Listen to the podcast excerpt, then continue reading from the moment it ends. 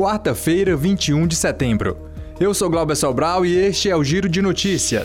O teste para diagnóstico da varíola dos macacos foi incluído pela Agência Nacional de Saúde Suplementar no rol de procedimentos que devem ter cobertura garantida por planos de saúde privados. Conhecida internacionalmente como monkeypox, a varíola dos macacos é endêmica em regiões da África e se tornou uma preocupação sanitária devido à sua disseminação por diversos países desde maio. Conforme a resolução normativa, os planos deverão cobrir os testes dos beneficiários que apresentarem indicação médica. O exame é realizado a partir de amostras de fluidos coletados diretamente de lesões que se manifestam na pele, usando um suave, um cotonete estéreo seco. As análises permitem detectar a presença do vírus que causa a doença. O Hospital Universitário Walter Cantídio e a Maternidade Escola Assis Chateaubriand, da Universidade Federal do Ceará, localizados em Fortaleza, entram em greve nesta quarta-feira.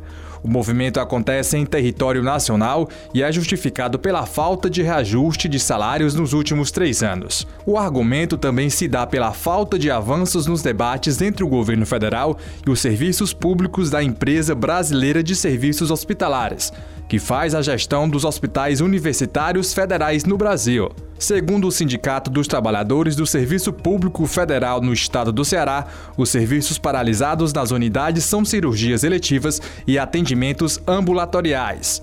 A greve não tem previsão de encerramento. Pelo menos 11 outros estados, como Rio Grande do Norte e Piauí, aderiram ao movimento. A Prefeitura de Fortaleza anunciou a liberação do auxílio de mais de 77 milhões de reais para hospitais filantrópicos e contratualizados por meio do Sistema Único de Saúde, o SUS.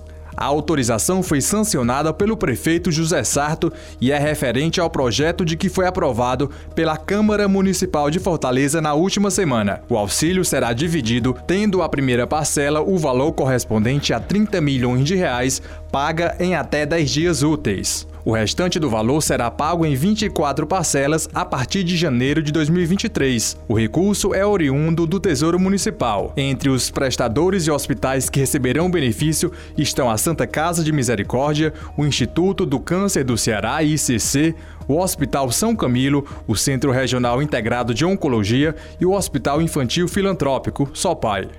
Com produção de Igor Silveira e sonoplastia de Edinho Soares, este é o Giro de Notícias. Para saber mais, acesse gcmais.com.br